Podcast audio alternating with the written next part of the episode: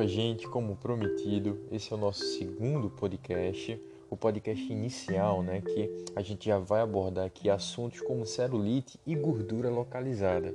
Vamos entender, né, o que é esse processo inflamatório, né, que é a celulite, que esteticamente, né, principalmente do público feminino e também do público masculino, né, claro, né, que faz esse processo de estética, né? A pessoa fica para baixo, a sua autoestima. Vamos entender qual é essa relação da celulite também com a gordura localizada e o percentual de gordura como um todo.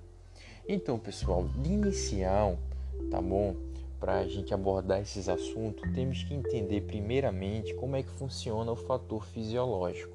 Quando eu falo fator fisiológico, é justamente esse fator de, do percentual de gordura. Vamos entender um pouco como o indivíduo, como o nosso organismo, no caso, ganha essa gordura corporal em excesso é, no nosso corpo, no nosso organismo como um todo.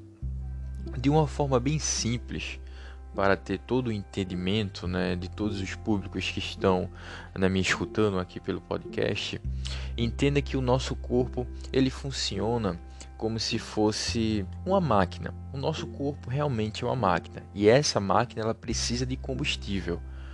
Ou seja, se eu coloco combustível nessa máquina, eu vou funcionar adequadamente. Agora, se eu coloco pouco combustível, essa máquina ela não vai vir a funcionar. E se eu coloco muito combustível, essa máquina pode vir também a não funcionar adequadamente. Tem que ser aquele meio termo. E é isso que acontece com o nosso organismo. A gente tem as calorias, né, essas calorias provenientes da nossa alimentação, e quando consumimos essas calorias, né, vamos né, ter uma abundância muito grande de glicose. E essa glicose, né, proveniente da alimentação, principalmente dos carboidratos, tá, pessoal? Essa glicose, ela vai ser armazenada em locais específicos, como o glicogênio muscular e o nosso glicogênio hepático. Tá, Vitor, o que é glicogênio? O que é glicogênio muscular? O que é glicogênio hepático? O glicogênio, pessoal, nada mais é do que a reserva mesmo de energia. Quando a gente faz a gestão desses alimentos, esses alimentos são transformados em energia, são transformados, digamos assim, de uma forma bem coloquial mesmo para ter o entendimento de todos, são transformados em energia que é a glicose, e essa glicose vai fazer esse abastecimento no glicogênio. E daí fazer essa sua função fisiológica que é de fornecimento de energia. O simples ato da gente mexer os nossos membros, né, tanto superior ou inferior, a gente gasta energia. As nossas funções né, do nosso cérebro, do nosso organismo, o bombeamento sanguíneo, a nossa corrente sanguínea, tudo isso precisa de uma certa quantidade de energia.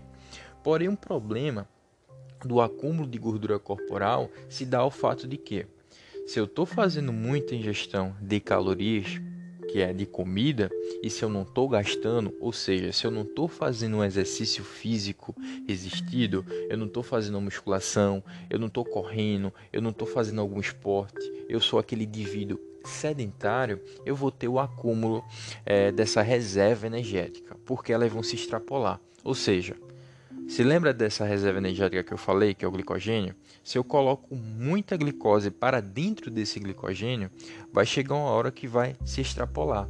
Esse glicogênio vai estar tá tão lotado, mas tá, vai estar tá tão lotado, tão cheio no caso, que vai acontecer esse grau de extrapolamento.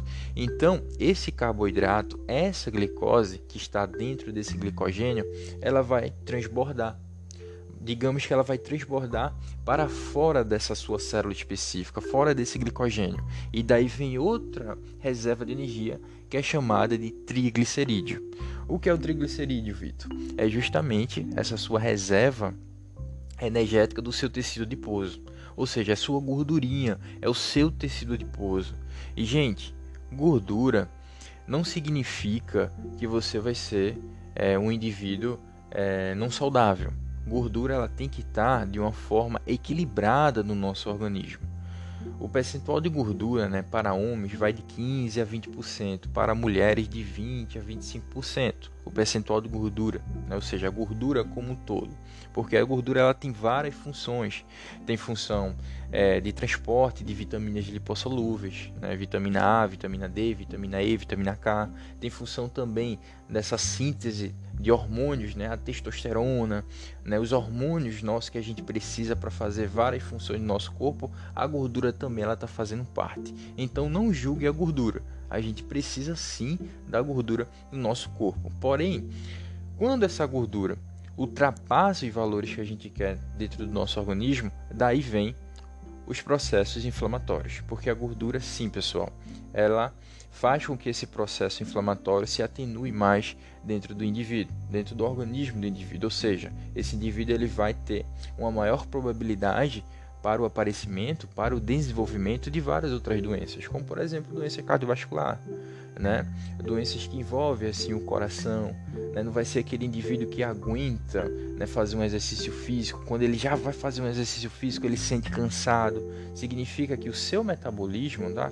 Lembrando, pessoal, que metabolismo é o conjunto de reações químicas que ocorrem no interior do nosso organismo, ou seja, atividade, digestão, atividade enzimática. Então, se esse metabolismo está muito alterado em decorrência dessa má alimentação e sedentarismo, esse indivíduo vai aparecer né, no decorrer da sua vida vários problemas patológicos, né? diabetes, hipertensão, problemas cardiovasculares, como já citado. E um deles também é a celulite. Vitor, por que a celulite ela vai aparecer? Processo inflamatório, que eu acabei de falar para vocês. Quem já está associando, né, quem é da área, quem está chutando, já está fazendo essa associação. Por quê? Se eu aumento muito o meu percentual de gordura, vai acontecer mais processos inflamatórios. E daí a celulite vai se desenvolver mais, vai se desencadear mais na nossa pele. Né? Isso acontece justamente por causa desse percentual de gordura que está muito elevado no nosso corpo, gente. Tá, existe, né? Agora, é, sempre existiu no caso, né? principalmente né, nessa tecnologia toda que temos da estética, produtos, né? que ajudam muito nesse procedimento estético, né? As mulheres fazem, os homens também. Mas o melhor tratamento para essa celulite, gente, é o exercício físico e ter uma boa alimentação. Eu vou explicar para vocês como é que funciona essa relação. O percentual de gordura está muito alto. Se o percentual de gordura está muito alto, o processo inflamatório também está muito alto é, dentro do nosso organismo. Automaticamente, quando esse indivíduo ele toma a iniciativa de melhorar sua alimentação e principalmente toma iniciativa para fazer algum esporte, alguma atividade física e principalmente uma atividade que envolva né, esse processo da musculação, o que é que vai acontecer? Ele vai reduzindo o seu percentual de gordura ao longo do tempo. Não vai ser do dia para a noite. Isso que eu falo muito. As pessoas né, que chegam para mim para principalmente nesse intuito de emagrecimento, querem perder peso 10, 15, 20 quilos em um mês, em dois, três meses. E é o que eu sempre falo: olha, você passou 30, 40 anos da sua vida sedentário e você quer perder tudo isso em dois, três meses? Então, tem essa noção. A gente tem que ter, a gente passa para o paciente, passa é, justamente o que eu tento fazer né, no meu Instagram, principalmente, é passar esse sentido nessas pessoas que querem esse emagrecimento requer um tempo, gente. Não é do dia para a noite. É toda uma complexidade para o teu corpo se adaptar, para o teu corpo tomar um choque, digamos assim, porque você não estava fazendo nada. E daí você começa a fazer alguma atividade física e ter uma boa alimentação, o teu corpo vai sentir. E com isso ele vai se adaptando e vai vendo, caramba, ele está se exercitando. Então aqui, ó, eu vou diminuir isso, eu vou diminuindo gordura. E agora bora para esse processo fisiológico. Então, Percentual de gordura muito alto, né, como já citado, o processo inflamatório vai aumentar. Quando você começa a fazer essa atividade física e tem uma boa alimentação, esse percentual tende a diminuir. Justamente porque, principalmente no exercício físico resistido que envolve esse exercício físico localizado. Vamos supor que você quer diminuir barriga, você tá com aquela barriguinha que você quer tanto diminuir. Então você vai fazer exercício, vai fazer aeróbico, vai fazer corrida, vai fazer abdominais, né? Em si, e daí vai ter também uma boa alimentação. E lá nessa localização do seu abdômen vai acontecer um processo que a gente chama de angiogênese. Vitor, o que é angiogênese? Nada mais é do que a formação, a criação de novos vasos sanguíneos, novos capilares nessa região. E para a gordura a gordura como um todo do nosso corpo se oxidar, ou seja, para queimar essa gordura, a gente precisa de oxigênio. Pegar a associação, ou seja, quanto mais exercício físico você faz e tem uma boa alimentação, na região específica que você quer até também, você vai tendo essa tonificação da sua musculatura. E quando você faz a criação de músculo, né, maior nas regiões do seu corpo, ele vai ali disputar essa gordura. Ele vai pegar essa gordura para transformar em energia. Gente, o músculo é um tecido né, que ele é muito favorável para pegar energia. Ou seja, você já, né, já deve ter visto né, várias pessoas que são musculosas e têm o percentual de gordura muito baixo, aquelas pessoas que têm visivelmente a sua musculatura aparente. Por quê? o músculo ele consegue é, sugar, digamos assim, toda essa gordura do seu corpo. Não toda, mas no sentido figurado, porque a gente precisa de gordura, tá? Mas quando o indivíduo ali ele bate em 10, 12, 13, 14, 15% de gordura corporal nos homens, a gente já vai ver toda a musculatura mais aparente, justamente porque o músculo ele consome muita energia ele consome mais muita, mais muita energia. Então essa gordurinha do seu abdômen que fica entre o músculo e esse tecido, ela vai diminuindo, vai diminuindo cada vez mais durante o tempo que você está fazendo exercício físico, está fazendo lá seus abdominais, está fazendo seu aeróbico, está fazendo sua musculação e ter uma alimentação adequada, bem equilibrada dos macronutrientes, vitaminas e minerais, essa gordurinha ela vai se oxidando. E daí essa celulite também que era encontrada alta, né, é, justamente por causa desse percentual de gordura, ela tende a diminuir e muito, gente. É claro, a celulite ela vai estar no corpo de todo mundo, tá bom? Mas o que não pode é o seu excesso. É o que a gente fala, o excesso de tudo é ruim. Até se você beber muita água em excesso, vai te ocasionar algum mal. Tá bom, pessoal? Então, vocês entenderam a relação? Foquem principalmente nesse processo de oxidação de gordura, que é esse processo de emagrecimento. Muita gente também confunde isso. É o que eu falo. Emagrecimento, a gente está pensando em oxidação de gordura. Perda de peso é você diminuir peso na balança, que pode ser ruim. Por que pode ser ruim, Vitor? Na perda de peso, você pode estar tá perdendo principalmente músculo que é o que acontece muito em dietas muito restritivas. É aquele indivíduo que não tem uma orientação de um profissional da nutrição, faz exercícios físicos é, que não tem também orientação do profissional da educação física. Então ele começa a comer muito pouco, restringe muito sua alimentação, faz uma restrição muito grande de alimentos, mas é claro que ele vai emagrecer. Você está comendo uma quantidade X de alimentos e passa a comer uma quantidade Y, é muito poucos alimentos, você vai emagrecer. Mas quanto tempo você vai conseguir ficar nesse estado de restrição do seu corpo? Porque isso já deve acontecer com todo mundo. Afeta logo o nosso psicológico. Fica aí uma, duas, três, um mês fazendo uma dieta muito restritiva, sem você poder comer o seu pãozinho, o seu chocolate, sem tomar o seu refrigerante, sua cervejinha. Entendeu? E a maioria do público que chega, principalmente até no nutricionista famoso, nutricionista esportivo, é um público de emagrecimento, não é um atleta, não é um fisiculturista, porque aí sim, o fisiculturista ele vive disso, então a dieta dele em alguns momentos vai ser bem mais restritiva do que o indivíduo que está querendo melhorar apenas sua estética e sua saúde, que está ali na academia melhorando sua alimentação. Então, pessoal, entenda essa relação. Foque sempre no emagrecimento de uma forma saudável. Não adianta você restringir muito né, a sua alimentação. Você pode vir até perder peso, mas depois pode cair naquele efeito sanfona, naquele efeito de reganho de peso, você perdeu 5, 6, 7 quilos, mas ganhou o dobro, até ganhou tudo de novo. Isso é o mais comum, acontece na maioria das dietas feitas aí, as dietas da internet, que as pessoas né, pegam e vai fazer sem nenhuma orientação do profissional da nutrição. E lembrando que quando a gente fala de nutrição e alimentação, é o profissional, gente, certificado, é o profissional da nutrição que deve fazer essa dieta. Nenhum outro profissional da saúde pode fazer dieta, pode elaborar uma dieta para o indivíduo. Isso também é bem comum, né? Ver outros profissionais da área fazendo isso. E realmente é o nutricionista que estudou isso tudo, os alimentos, para dar um aporte adequado de nutrientes e fazer uma dieta mais flexível para você. Eu digo que toda dieta é flexível, por quê? Cada indivíduo vai comer alguma coisa diferente. Eu mesmo gosto de comer uma coisa diferente que você não possa gostar. E assim a gente vai montando o planejamento alimentar de cada paciente.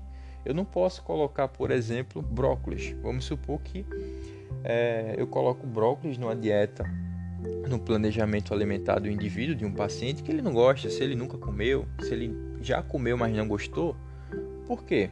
Vou tentar fazer uma receita com aquele brócolis, mesmo assim, se ele não gostar, a gente retira e vê outro legume, vê outro vegetal. Ah, Vitor, mas eu não gosto de nenhum legumes, eu não gosto de nenhum vegetal. Tem solução? Sim, meu amigo. Na nutrição a gente trabalha é, justamente para aderir, o nível de adesão. É o que eu sempre prezo em uma alimentação de qualquer paciente, né? Justamente. Por quê? Não adianta eu colocar uma coisa que você não gosta no seu planejamento que você não vai comer. Então a adesão no cardápio principalmente no sentido de emagrecimento, tem como a gente colocar chocolate, tem como a gente colocar pão, sem você sofrer tanto nesse processo de emagrecimento, tá, pessoal? Então, ó, o podcast aqui tá batendo 20 minutos como prometido, tá?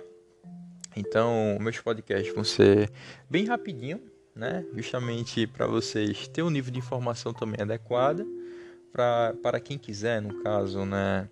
ter mais conteúdos, né? Tem o meu canal do YouTube, tem o meu Instagram que é Vitor Nutri, ambos, onde eu posto principalmente no meu Instagram, todos os dias faço stories, né, sobre alimentação e nutrição, abro enquete, né, para as pessoas, né, fazer perguntas, né, onde eu estou tentando, né, fazer esse trabalho, né, justamente passar uma informação de qualidade e não ser aquele processo restritivo, fazer aquele terrorismo alimentar. A gente pode sim ter um planejamento alimentar do indivíduo qualquer alimento. Isso dependendo da frequência do objetivo e também da saúde, do estado que esse indivíduo se encontra. Tá bom, gente? Então é isso, tá? Abra abraço para vocês.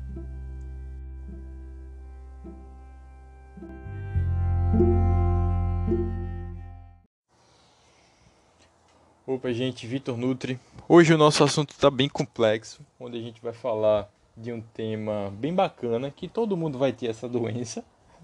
Nossa, Vitor, todo mundo vai ter essa doença? É isso mesmo, gente. Todo mundo vai ter a sacorpenia. Isso mesmo. Porém, essa sacorpenia, ela é influenciada, né, pelo seu estilo de vida, principalmente sua atividade física e a ingestão correta de alimentos, principalmente proteína, e onde entra também a proteína do soro do leite. Esse suplemento, onde eu vou tirar repletas dúvidas aqui nesse podcast. Vitor, o que é esse suplemento Whey Protein? É o suplemento mais utilizado, meu caro gafanhoto. É o suplemento mais utilizado no esporte, na musculação, nas academias. Quem aí não já viu um seu irmão, um amigo seu comprando um suplemento que geralmente é o Whey Protein. Mas como é que a gente vai tomar ele? Como, qual é a sua eficiência, o que é esse whey, o que tem dentro dele na sua composição. Tudo isso você vai entender aqui nesse vídeo. Mas bora para o assunto. Gente, sarcopenia nada mais é do que a perda progressiva da massa muscular associada com a diminuição de força e sua função. Quando você pega essa palavra sarcopenia, sarcos vem de sarcômero, vem da musculatura da nossa fisiologia, o sarcômero, e penia significa perda, ou seja, perda da massa muscular ao longo do tempo. E essa corpenia, é claro, muita gente já pode estar associando, ela vai aparecer mais em idosos. Por quê? Velhice. O metabolismo ele tende a decair, processos fisiológicos também. Esse indivíduo não vai ficar muito ativo, a musculatura ela tende a cair. Porém, existe grau dessa corpenia que a gente vai conversar, que pode ser aquele grau mais leve para o grau mais avançado, onde geralmente vai ser aquele indivíduo que, por exemplo, não consegue se levantar, direito de uma cama, de um sofá, não consegue subir uma escada sem sentir alguma dor. É aquele velhinho, digamos assim, que é, tem aquela coluna vertebral, tem a coluna vertebral envergadinha, ele não consegue, ele é muito frágil, ele não tem musculatura aparente, você vê mais gordura corporal nele como um todo. Isso seria essa corpenia atuando nesse indivíduo. E o número de idosos né, é uma prevalência muito grande. Por quê? É estimado né, que esse público corresponda a mais de 600 milhões de pessoas em todo o mundo. E é previsto que esse número aumente mais que o triplo até 2100. Ou seja, gente, é muito velhinho. Eu que estou falando aqui com você, eu vou ficar velhinho. Mas imagina daqui a 2100. A nossa tecnologia está avançando, a população está estudando mais e, por consequência, a gente está tendo poucos filhos. Isso já é fato. A nossa pirâmide ela está ficando maior em cima, estreita embaixo. Porque quem não quer dar uma qualidade de vida melhor para o seu filho? Então, hoje a sociedade em si tem muito disso, né? Trabalhar, né? se juntar com alguma pessoa que você ama, para daí ter um filhinho. Antigamente não tinha um, dois filhos, tinha cinco, seis, sete, oito, dez filhos. Quem não conhece a sua avó, a sua bisavó, que pode sentar e conversar com ela e vai justamente né, verificar esse número de filhos né, para hoje em dia fazer essa comparação. Então, quando a gente volta para a sarcopenia, vocês já entenderam o que é. É a perda dessa massa muscular como um todo. E o diagnóstico dela é feito justamente né, com vários parâmetros né, que é utilizado. Por exemplo, a bioimpedância, que é um parâmetro que o nutricionista, que é o educador físico, né, que é o pessoal da fisioterapia utiliza para ver o percentual de gordura e o percentual de massa muscular que a gente tem dentro do nosso corpo. Se esse percentual é, da musculatura é, for um valor muito decaído e o percentual de gordura ele estiver muito alto, significa que essa pessoa pode ter algum grau da sarcopenia, onde é utilizado vários testes físicos, né, como por exemplo levantar, é, aí, um simples ato de levantar em um banquinho, né, de se levantar em quantos segundos você vai conseguir se levantar, em quantos segundos você vai conseguir subir uma escada, em quantos segundos você vai conseguir é, percorrer 5, 10, 15 metros. Tudo isso são é, exames feitos né, é, justamente por profissionais da educação física, né, profissionais da fisioterapia, para que esse indivíduo corresponda se ele tem algum grau dessa corpenia. Mas lembrando que todos nós vamos ter essa corpenia.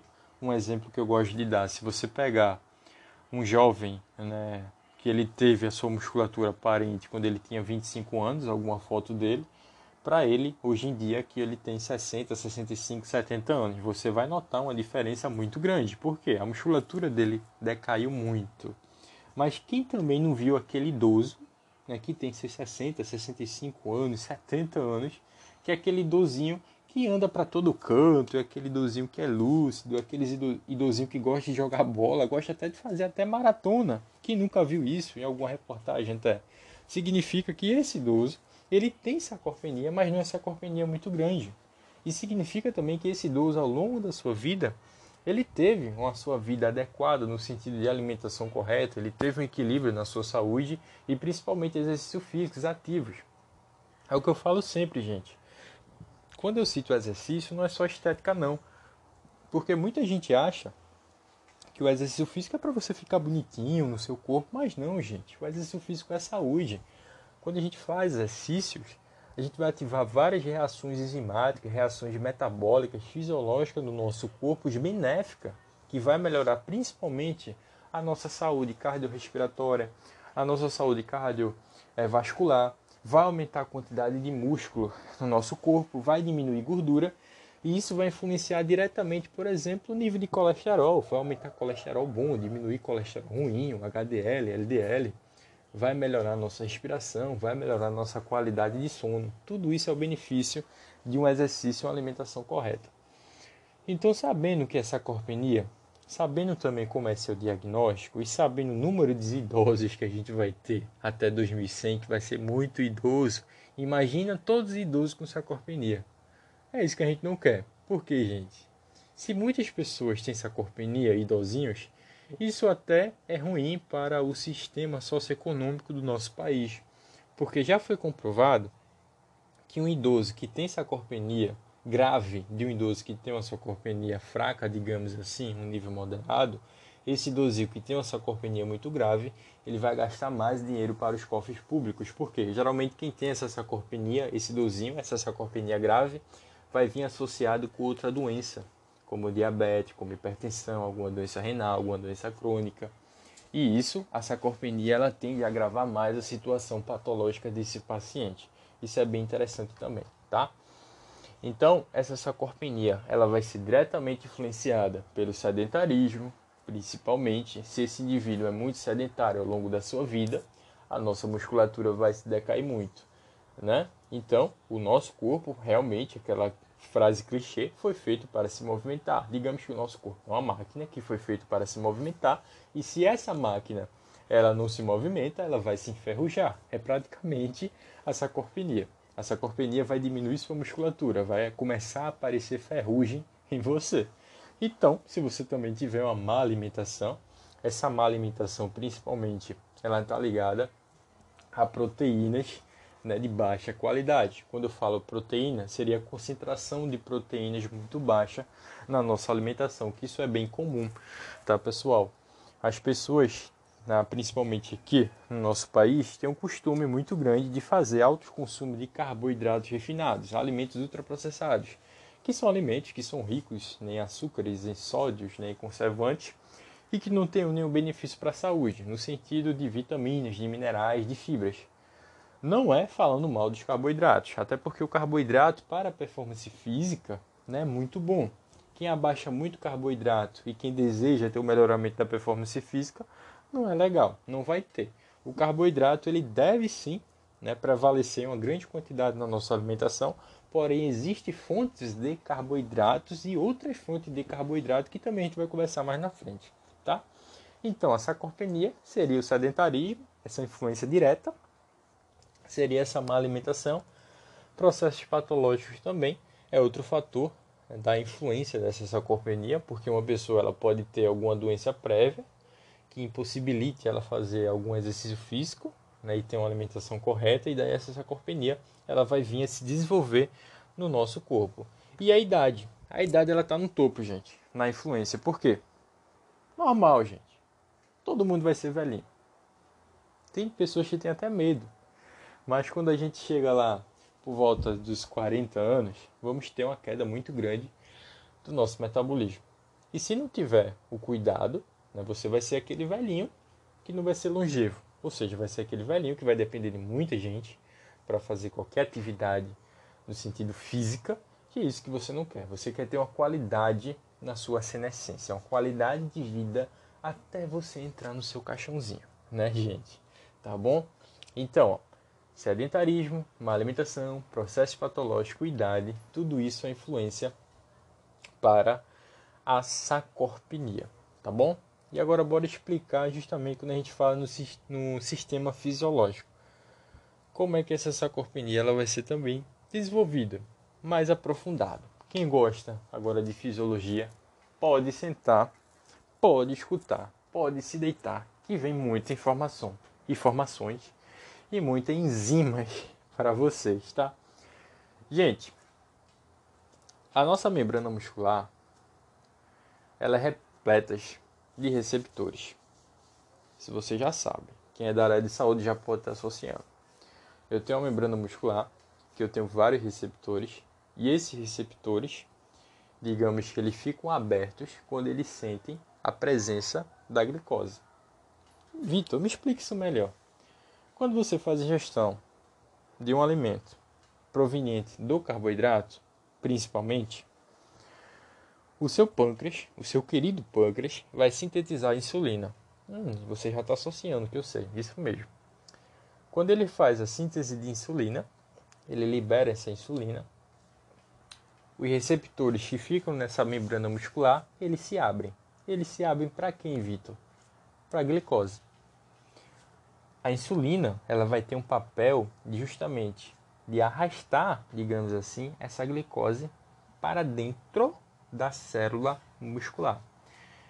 Porque esses receptores vão estar abertos, já que ele sentiu a presença da insulina. Então, vem essa insulina, arrasta a glicose para dentro da membrana muscular. Essa glicose vai entrar nessa membrana muscular e quando ela estiver atravessando, vai acontecer várias reações enzimáticas dentro dessa membrana muscular, que vai dar origem a várias outras enzimas, que são enzimas, né, essas como a AKT e a PL3K que são enzimas muito importantes para esse processo fisiológico de entrada da glicose dentro do músculo. Então essa proteína que foi formada, essa enzima que foi formada, né? Primeiramente através dessa glicose, pela entrada da glicose através da insulina na membrana muscular, essa AKT vai ativar um canal bem específico, que esse canal é chamado GLUT4. Então, o GLUT4 ativado, essa glicose entra dentro desse GLUT4 através da AKT, essa proteína, essa enzima que foi formada. Então, automaticamente, esse GLUT4 vai ter a função de colocar a glicose dentro do músculo. E a glicose dentro da célula muscular, ela vai fazer sua função né, principal, que é de fornecimento de energia para todo o corpo, para todas as células e também de reabastecimento no glicogênio muscular e glicogênio hepático. Vitor, o que é glicogênio? Reserva de energia. Pense nisso. Tá? A glicogênio seria a reserva né, de energia proveniente da glicose. Glicogênio. Vê que interessante, né? É glicose e glicogênio. tá bom, gente? Recapitulando. Fez a ingestão do alimento. Então vai sendo liberado glicose, é claro, através desse alimento. O pâncreas sentiu essa presença dessa glicose na corrente sanguínea, soltou quem? Insulina. A insulina, quando é liberada, vai ativar os receptores que é contido na membrana muscular. Essa insulina vai pegar a glicose, colocar essa glicose para dentro da célula muscular, que a glicose vai sofrer várias reações químicas, reações enzimáticas, que vai ser é, dar origem a subprodutos, que é justamente né, proteínas específicas como AKT e a PL3K. Essa proteína específica, essa enzima específica, AKT, vai ativar um canal específico que é chamado de GLUT4 e esse GLUT4 coloca essa glicose dentro da célula muscular e a glicose vai ser é, fornecer energia para todas as células do nosso corpo e ser também utilizada como estoque na forma de glicogênio muscular e glicogênio hepático. Entenderam? Isso mesmo, tá? O podcast vai ficar gravado, então qualquer coisa é só vocês voltarem, né? Porque é uma explicação bem importante, uma explicação essa, gente, que cai em muita prova, tá? Isso cai em muita prova de concurso público, principalmente a nível da nutrição esportiva. Mas voltando. Beleza. Isso é o que funciona constantemente em seu corpo. Quando você faz, quando a gente faz ingestão de algum alimento, isso vai acontecer direto no nosso corpo, tá? é a glicose, síntese dessa insulina, a ativação de receptores, isso constantemente está acontecendo, tá bom, gente? Porém, pessoas que têm a sarcopenia, o que é que vai acontecer? Cascatas de inflamação. Vitor, como assim cascata de inflamação? Gente, vejam só. Sabe aquela proteína que foi formada através da entrada da glicose nessa membrana muscular chamada de AKT? Ela é bem importante, por quê? Essa AKT ativa outra proteína bem específica que é chamada mTOR. O que é mTOR, Vitor? mTOR é um elo, uma proteína, digamos assim, que é um elo bem importante para a formação de outras proteínas. Ou seja, essa mTOR forma outra proteína, que é chamada de síntese proteica. Síntese proteica nada mais é do que a criação dessas novas proteínas. Ou seja, gente, essa AKT ativa mTOR. Isso quando o metabolismo está funcionando de uma maneira correta. Esse indivíduo não tem nenhum grau patológico. Só que quando ele tem esse grau da sarcopenia, vai acontecer várias reações químicas que vai estimular a produção de proteínas pró-inflamatórias, que são chamadas proteínas de TNFR1. E essas proteínas pró-inflamatórias né, vai ativar vários outros subprodutos, como o famoso NF-kappa-beta, que são outras, digamos assim, proteínas inflamatórias, cascata de reações inflamatórias, e daí essas inflamações, essas proteínas pró-inflamatórias vão entrar dentro do núcleo da nossa célula muscular e ter com isso o processo de catabolismo e esse processo da sarcopenia. Ou seja, esse processo da sarcopenia, ele cria um estado muito grande no nosso corpo de inflamação, principalmente a nível da célula muscular. E com isso, esse indivíduo vai catabolizando. Vitor, o que é catabolizar? Nada mais é do que você pegar a energia contida através da proteína que formou seu músculo, porque músculo é formado através das proteínas, tá, gente? Isso é uma das funções das proteínas, formação do tecido muscular. Então ela vai pegar é justamente esse tecido muscular e vai degradando para formar energia. E com isso a sua musculatura ela vai ficando mais fininha vai ficando mais fininha e o percentual de gordura aumentando, já que você não tem uma atividade física correta, não faz uma atividade física esse indivíduo e não tem uma alimentação adequada, principalmente uma alimentação pobre em proteína. Então, a síntese proteica ela vai ser prejudicada, esse processo da mTOR vai ser prejudicado porque não vai entrar aminoácidos. E para quem não sabe, aminoácidos é justamente os tijolinhos que formam a proteína então, para você ativar essa mTOR que eu falei e para ativar também aquela KT, você precisa de toda uma cascata de reações químicas que os aminoácidos vão fazer parte. Então, se você não tem uma ingestão correta de proteínas, essas cascatas de reações não vai ocorrer. Então, por consequência, o teu corpo vai buscar outras fontes, né, alternativas para gerar energia e uma delas vai ser a proteína, que daí vem esse grau de catabolismo. Bora dar uma pausa e vamos voltar rapidinho porque a gente já falou muito e eu vou beber água. Tá, gente? É bem importante isso, tá? Bebam água também. Vou dar uma pausinha aqui e vou voltar já já para vocês. Vou colocar uma musiquinha de fundo para ficar bem um podcast bem editado. Eu vou trabalhar nisso também para ficar uma edição com uma qualidade melhor para vocês. Rapidinho eu tô voltando. A musiquinha vai entrar aqui, tá bom? Voltei, Voltei, gente, sentindo saudade. A musiquinha de fundo, vocês gostaram também? Onde é que a gente parou? Parou, no caso, oh meu Deus do céu. Onde é que a gente parou? Paramos aqui falando, né, de toda essa cascata de reação né, que ocorre e onde é que entra esse whey. Já que eu falei tudo isso, essa cascata de inflamação, né, essa famosa NF-kappa beta, que é uma cascata de reação que entra dentro do núcleo da célula muscular e faz com que a gente tenha esse processo catabólico muito intenso, que daí vamos ter essa quebra de proteína e esse indivíduo, né, ao longo das décadas, vai tendo uma decaída muito grande da nossa musculatura, da sua musculatura. Onde é que eu entro o whey protein nisso tudo, Vitor? Que é essa proteína do soro do leite. Vamos lá para mais conteúdo. Gente, é bem interessante, por isso que eu gosto dessa proteína. Tá? Eu gosto da proteína do soro do leite. Eu gosto de prescrever a proteína do soro do leite porque é um suplemento fantástico. Ah, Vitor, é melhor alimentação? Claro, meu amigo. Lógico que é melhor alimentação. Ninguém aqui está falando para você substituir a sua alimentação por whey protein. Porém, pega essa palavra, palavra suplementação. Suplementação significa complemento, ou seja, um complemento da sua alimentação. Um exemplo: você tem que bater por dia o cálculo que o nutricionista fez. Você quer um processo de hipertrofia, você quer hipertrofiar, quer ficar mais musculoso. Então ele fez um protocolo para você de em seis meses, para você tentar mudar um pouco a sua musculatura. E com isso ele passou o whey para você. Por que ele passou o whey? Ele prescreveu whey. Você tem que bater lá no cálculo de macronutriente que ele fez para você 150 gramas de proteína diária.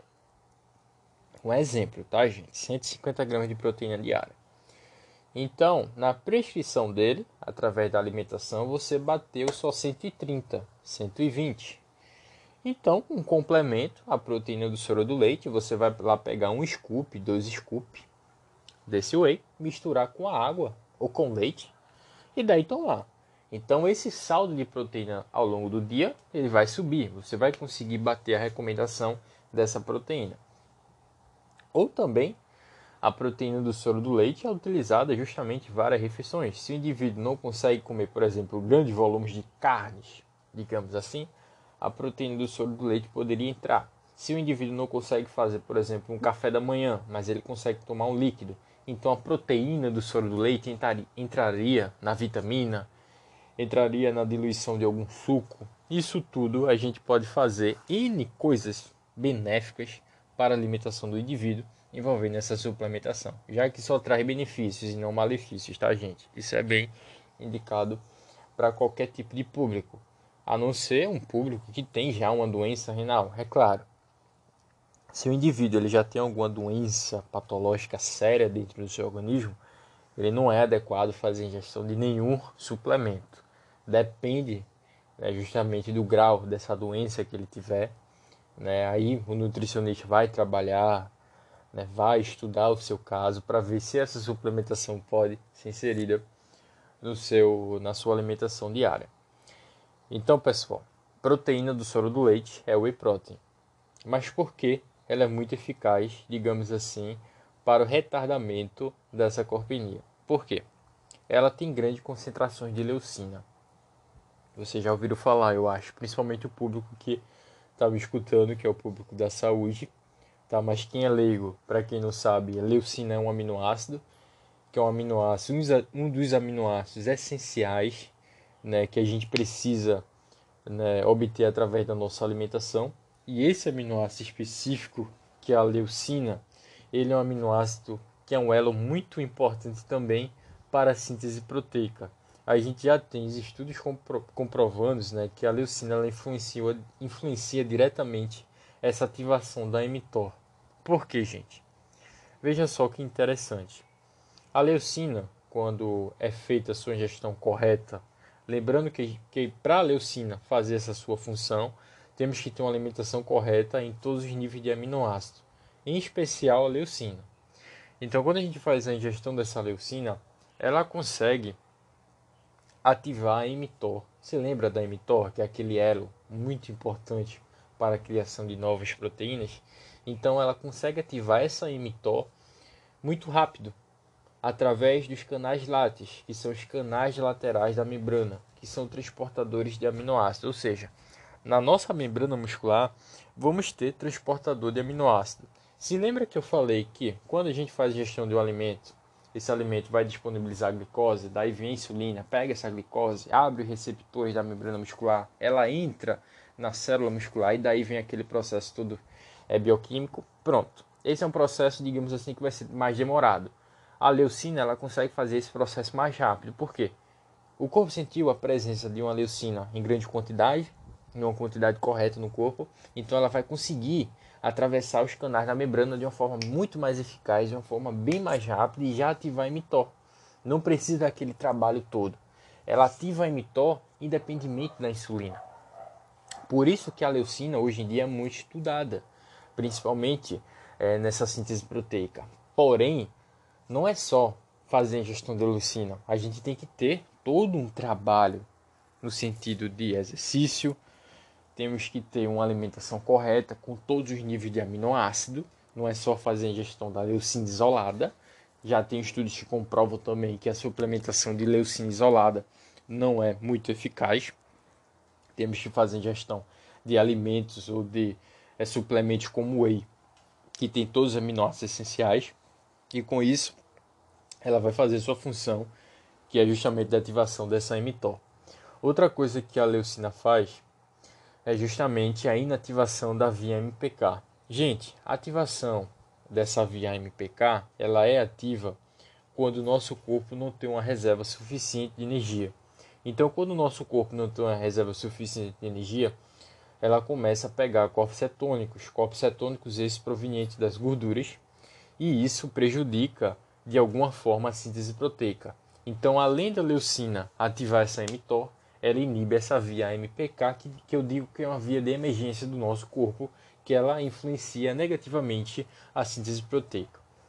Então, um dos fatores para o whey protein ser benéfico para essa corpenia seria justamente nesse sentido que a leucina, né, justamente esse aminoácido que é encontrado em grande quantidade no whey, que faz toda essa ativação da síntese proteica e ativação direta da mTOR e ainda inibe a via AMPK. Além disso, a gente sabe que o whey é muito prático, como já citei no começo dessa explicação. Podemos em uma refeição complementar esse whey, misturar ele com alguma vitamina, com algum suco, para aumentar o saldo proteico da alimentação do indivíduo. Se esse indivíduo não consegue é, ter uma capacidade muito boa de gestão de carnes, de proteínas de alto valor biológico, então o whey ele poderia estar sendo disponibilizado ou até mesmo se esse indivíduo vai sair para algum determinado local, ele vai ficar por um tempo sem comer, em jejum, digamos assim. Então, para aumentar os seus estoques de proteína, o whey protein estaria, estaria, no caso, à disposição desse indivíduo. Então, a proteína do soro do leite é uma fonte proteica de alto valor biológico e de fácil digestibilidade e nível de aceitabilidade também. É uma proteína que é gostosa. O idoso, geralmente, ele é acompanhado por diversas condições clínicas, como já citei desde o começo desse podcast, promovendo é, justamente uma maior depressão da massa muscular, já que esse idoso vai ter alguma doença associada. Ele também vai ter alguma depressão da sua musculatura, então ele vai necessitar de um grau de proteína mais elevado. E muita gente pode estar se perguntando, Vitor, quanto de leucina eu tenho que dar para esse indivíduo para ter esse nível é, de síntese proteica? Geralmente a literatura diz que é de 3 gramas né, diárias, que você consegue através da suplementação desse whey. Tá? E se você tiver nesse 12, digamos assim, um grau de disponibilidade de uma alimentação bem correta a nível de proteína, esse valor ele pode estar sendo batido facilmente, que é um valor difícil, digamos assim. Esse idoso faz ingestão de 100, 120, 130 gramas de proteína diária, que geralmente é a sua recomendação, porque ele vai ter alguma doença prévia, como por exemplo a, a difagia, ele vai ter essa dificuldade de deglutição, vai ter alguma doença que impeça ele de mastigar corretamente, ou ele não vai ter um nível de aceitabilidade muito boa dos alimentos sólidos. Então, essa proteína do soro do leite entraria justamente para aumentar esse, esse saldo proteico e esse benefício na sua síntese proteica, tá bom? E outra coisa, né, que é bem importante também a gente falar dessa proteína do soro do leite, né, justamente os estudos. Temos muitos estudos, gente, na literatura já comprovando que a proteína do soro do leite Apenas ela isolada, já tem estudos que demonstram que só o indivíduo que faz a suplementação da proteína do soro do leite, isso para idosos, mesmo ele sem fazer um exercício físico muito intenso, a gente já vê marcadores como força e da musculatura aumentando só pelo fato desse indivíduo ter um saldo proteico maior do que ele tinha antes da sua suplementação. Então, é, esse podcast foi justamente, gente, para a gente é, saber o que é essa sarcopenia, que é essa perda da nossa musculatura, da força e da sua função. E a prevenção se dá por meio do exercício físico adequado ao longo da nossa vida. Não é só você fazer exercício físico hoje porque você tem alguma doença, porque geralmente é assim. Quando é, a gente tem, por exemplo, alguma doença, ou quando a gente leva algum susto, o nosso colesterol alterou, o nosso hemograma deu alterado, nível de ferro, é, nível de, de vitaminas e minerais, o médico vai lá e diz, olha, você vai ter que fazer exercício. Aí você vai lá e faz. Aí passa seis meses, um ano fazendo, depois larga, coloca o pé na jaca e começa os hábitos inadequados, tudo de novo. Isso não pode, gente. Por isso que é bem importante você procurar um nutricionista, entendeu? Para ele te ajudar nessa caminhada de melhoramento, principalmente da sua saúde. Pense na sua saúde, não pense na sua estética. Eu digo que a estética é consequência da sua saúde. Se você tem uma alimentação correta, equilibrada, uma alimentação equilibrada não é você comer batata doce e frango 24 horas ao dia e fazer exercício físico 24 horas ao dia. Não, gente. É você fazer exercício físico moderado, ter uma alimentação equilibrada, onde no final de semana você pode tomar sua cervejinha com moderação, comer seu churrasquinho, não tem problema comer seu hambúrguer, sair com seu familiar, com sua família, com seus amigos, comprar uma pizza. Não tem problema algum, mas que tenha uma alimentação correta ao longo da semana, ao longo do seu mês, ao longo da sua vida e também se movimentar, como o exemplo que eu dei. O nosso corpo é praticamente uma máquina. Essa máquina tem que estar em constante movimento, tem que estar em constante trabalho. Se você desliga essa máquina e passa muito tempo sem ligar ela novamente, ela vai se enferrujar e daí vai cair o seu desempenho mecânico. Mesma coisa, gente, tá? Se a gente ficar muito tempo sem fazer exercício, a nossa performance física vai cair. Vamos começar muito provavelmente pelos hábitos alimentares inadequados, ganhar muito peso e gordura corporal. Não seja assim, gente. Pense na sua saúde, tá? Não é estética, estética é consequência. Procure nutricionista, procure o profissional da educação física para passar um treino adequado para você também e não deixe, né, justamente de se hidratar corretamente também, ter uma alimentação correta no seu dia. Espero que esse podcast possa te ajudar de alguma forma, seja a nível de conhecimento, alguma prova que você vai fazer, você vai prestar. Esse assunto é bem legal, bem bacana, é um assunto atual que pode servir até como tese né, de vários trabalhos, né, de títulos de vários trabalhos também. Procure o que é essa corpenia mais a fundo também. Em 32 minutos que está aqui a gente falou de uma forma bem resumida, eu poderia ficar aqui duas horas falando para vocês, mas é isso. Qualquer dúvida me chamem lá no Instagram que é Vitor Nutri ou no meu canal do YouTube também. Vejam lá meus vídeos sobre bioquímica, nutrição, fisiologia. Abraço para vocês.